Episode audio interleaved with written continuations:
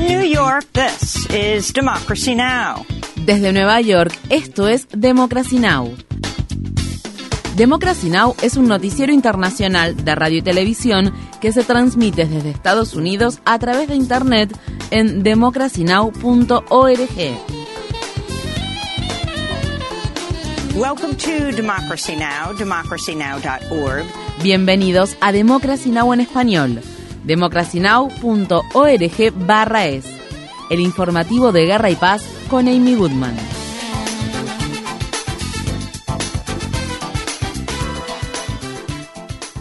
Funcionarios rusos afirman que el líder de la organización de mercenarios Grupo Wagner, Yevgeny Prigozhin, se encontraba entre las 10 personas que fallecieron el miércoles cuando un avión privado se estrelló al noroeste de la ciudad de Moscú. Según se informa, en el accidente también murió Dmitry Utkin, un alto comandante mercenario que fundó la organización paramilitar Wagner en 2014. Los testigos presenciales del accidente informaron haber escuchado dos explosiones antes de que el avión cayera del cielo, un incidente que al parecer fue captado en un video que tuvo amplia difusión en las redes sociales. El accidente generó especulaciones generalizadas sobre si Prigozhin y otros líderes del grupo Wagner fueron asesinados por haber liderado una fallida rebelión en junio en la que combatientes mercenarios fuertemente armados alcanzaron a posicionarse a unos 190 kilómetros de Moscú. Asimismo, los medios de comunicación rusos informaron el miércoles que el Kremlin destituyó al alto general ruso Sergei Surovikin como jefe de la Fuerza Aérea. El general, quien era conocido por sus lazos con el grupo Wagner, no había sido visto en público desde que la rebelión tuvo lugar. Durante una visita a la ciudad ucraniana de Kiev, tres senadores estadounidenses se han comprometido a brindar ayuda militar adicional a Ucrania. Los senadores demócratas Richard Blumenthal y Elizabeth Warren y el senador republicano Lindsey Graham se reunieron el miércoles con el presidente ucraniano Volodymyr Zelensky y expresaron su apoyo a la solicitud que el presidente Biden hizo en agosto para que el Congreso apruebe en 2023 13 mil millones de dólares adicionales en ayuda militar y 8 mil millones de dólares en ayuda humanitaria para Ucrania. Estas fueron las declaraciones del senador Graham y de la senadora Warren.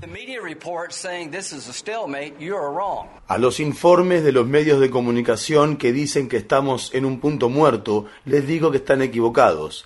Las Fuerzas Armadas ucranianas rompieron ayer una importante línea de defensa.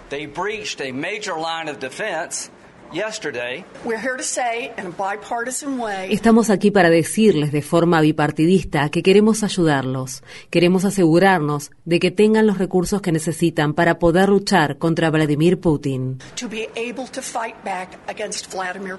El gobierno de Biden ha aprobado una nueva venta de equipamiento militar a Taiwán por un valor de 500 millones de dólares. El principal contratista del acuerdo sería Lockheed Martin, la empresa armamentista de Estados Unidos que fabrica los aviones de combate F-16 que utilizan las Fuerzas Armadas taiwanesas. Esto se produce apenas unas semanas después de que Estados Unidos aprobara un paquete de ayuda militar a Taiwán por un valor de hasta 345 millones de dólares. En los últimos meses, las Fuerzas Armadas chinas han incrementado sus actividades militares en las inmediaciones de Taiwán enviando aviones de combate y buques de guerra más cerca de la isla que Pekín considera parte de su territorio. Seis nuevos países se unirán al BRICS, una alianza de países encabezada por Brasil, Rusia, India, China y Sudáfrica. Partir del 1 de enero de 2024, el BRICS se ampliará para admitir a Argentina, Egipto, Etiopía, Irán, Arabia Saudí y los Emiratos Árabes Unidos. El anuncio se produjo en el cierre de la cumbre de tres días que los miembros de la alianza celebraron en Sudáfrica. El miércoles, el presidente chino Xi Jinping se pronunció duramente contra lo que llamó una mentalidad de guerra fría que sigue marcando la política internacional. Las declaraciones se produjeron un día después de que Xi se ausentara de manera inesperada y no pronunciara un importante discurso en la ciudad de Johannesburgo, lo que alimentó especulaciones sobre su estado de salud. Finalmente, el discurso fue pronunciado por el ministro de Comercio chino Wang Wentao.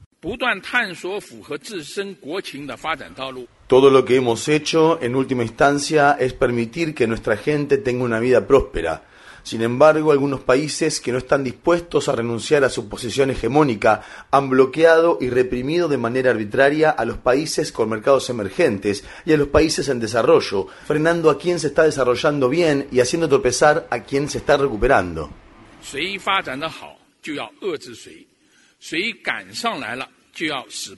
El miércoles cientos de activistas por los derechos humanos y medioambientales se congregaron frente al edificio donde se celebraba la cumbre de los BRICS para exigir a China que detenga la financiación de proyectos de combustibles fósiles en África. Los manifestantes citaron el proyecto respaldado por China, oleoducto de crudo de África Oriental conocido como EACOP. El activista y líder de las protestas, Saki Mandu, afirmó que un verdadero amigo de África no financia proyectos que obligan a las comunidades a abandonar sus hogares y destruyen los medios de subsistencia y los ecosistemas.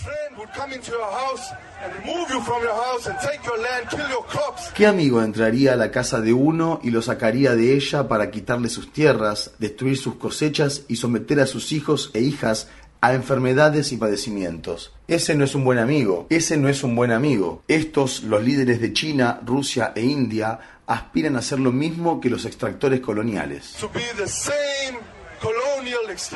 Las autoridades de Turquía suspendieron el tráfico de barcos en los estrechos turcos que unen el Mar Negro con el Mediterráneo debido a los incendios forestales que arrasan la región. Cientos de barcos quedaron varados luego de que las autoridades cerraron el estrecho de los Dardanelos a fin de despejar la zona para dar paso a los aviones anfibios. En Grecia, los bomberos luchan contra más de 350 incendios forestales que comenzaron a arder la semana pasada, algunos de los cuales calcinaron viviendas en las afueras de la ciudad de Atenas. En Estados Unidos, una ola de calor estival sin precedentes continuó el miércoles con más de 130 millones de personas de 22 estados bajo alerta de calor extremo. En el norte de la costa oeste de Estados Unidos, dos personas murieron por los incendios forestales que arden en el este del estado de Washington. Las autoridades de la provincia canadiense de Columbia Británica han levantado las restricciones de viaje después de que una combinación de lluvias y clima más fresco ayudara a controlar los incendios forestales el primer ministro de Columbia Británica, David Eby, dijo el miércoles que la actividad humana es la culpable de la peor temporada de incendios forestales en la historia de Canadá.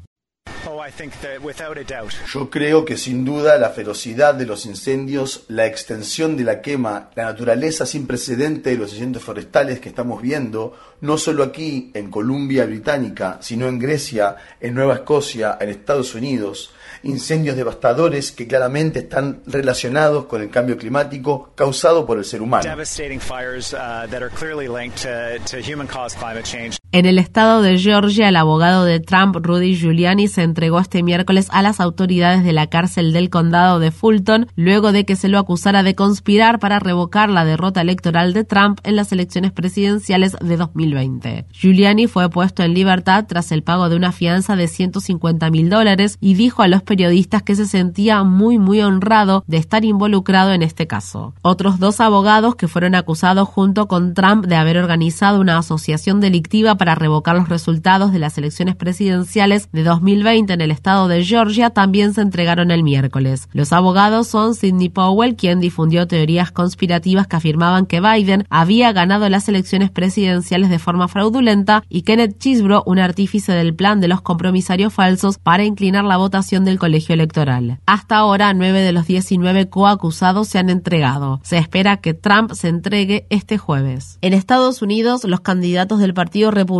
para las elecciones presidenciales de 2024 se enfrentaron el miércoles por la noche en su primer debate en el cual Donald Trump, el candidato que encabeza la contienda, se negó a participar. Durante el debate que se celebró en la ciudad de Milwaukee, estado de Wisconsin, ninguno de los ocho participantes levantó la mano cuando la moderadora del canal Fox News, Marta McCallum, les preguntó si la actividad humana era la culpable de la crisis generada por el cambio climático. ¿Ustedes creen que el comportamiento humano está causando el cambio climático? Levanten la mano si consideran que es así.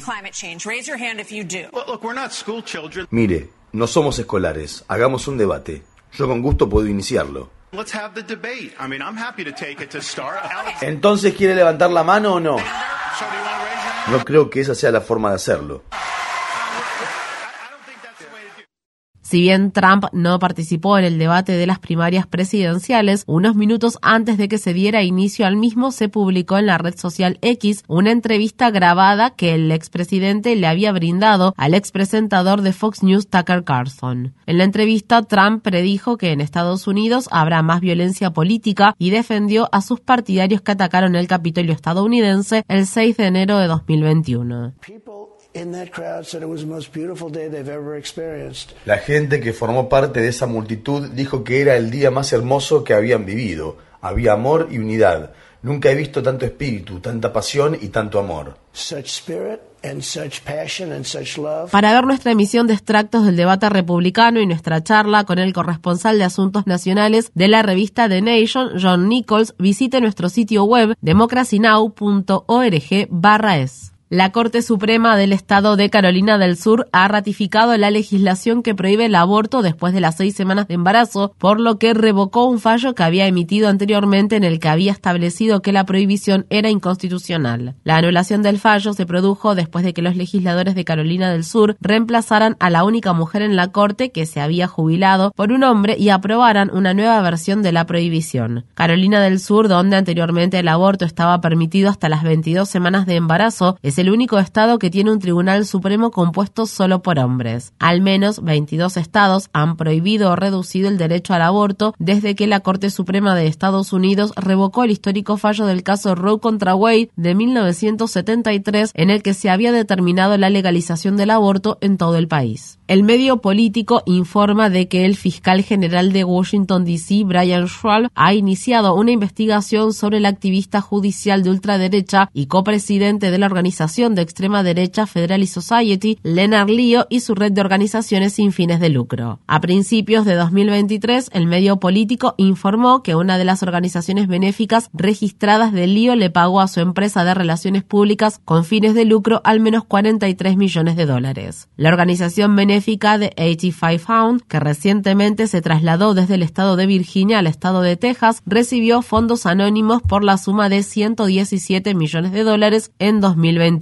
La organización sin fines de lucro está dirigida por Carrie Severino, quien en el pasado se desempeñó como secretaria del juez de la Corte Suprema Clarence Thomas. Leonard Leo es ampliamente conocido como el encantador de la Corte Suprema de Donald Trump y participó en la selección de los tres jueces de extrema derecha del alto tribunal que no nominó el expresidente. Esta no es la primera vez que Lío y su red de dinero, que oculta el origen de su financiamiento, son investigados. Lío recibió probablemente la mayor donación política en la historia de Estados Unidos cuando en 2021 el multimillonario conservador Barry Side le donó 1.600 millones de dólares. La organización de supervisión Campaign for Accountability afirma que la cantidad de dinero que ha fluido desde las organizaciones sin fines de lucro vinculadas a Lío hacia sus empresas con fines de lucro desde 2016 equivale a 73 millones de dólares. India se ha convertido en el cuarto país en lograr un alunizaje. El miércoles la nave espacial india Chandrayaan 3 aterrizó cerca del polo sur de la Luna, un terreno inexplorado en el que se cree que hay grandes reservas de hielo que los astronautas lunares podrían separar algún día en combustible y aire. La embajadora india ante las Naciones Unidas, Ruchira Kamboj, declaró que el aterrizaje fue un hito para los científicos del sur global. Este logro no solo marca la presencia de la India en la Luna, sino que también simboliza las aspiraciones de 1.400 millones de indios. Más allá de eso, este es un momento histórico para la humanidad, ya que nos aventuramos en un territorio inexplorado cerca del polo sur de la Luna. El éxito del alunizaje indio se produjo pocos días después de que la nave espacial rusa Luna 25 se estrelló al intentar alunizar en otro lugar cercano al polo sur de la Luna. Infórmate bien. Visita nuestra página web democracynow.org/es. Síguenos por las redes sociales de Facebook, Twitter, YouTube y SoundCloud por Democracy Now! es.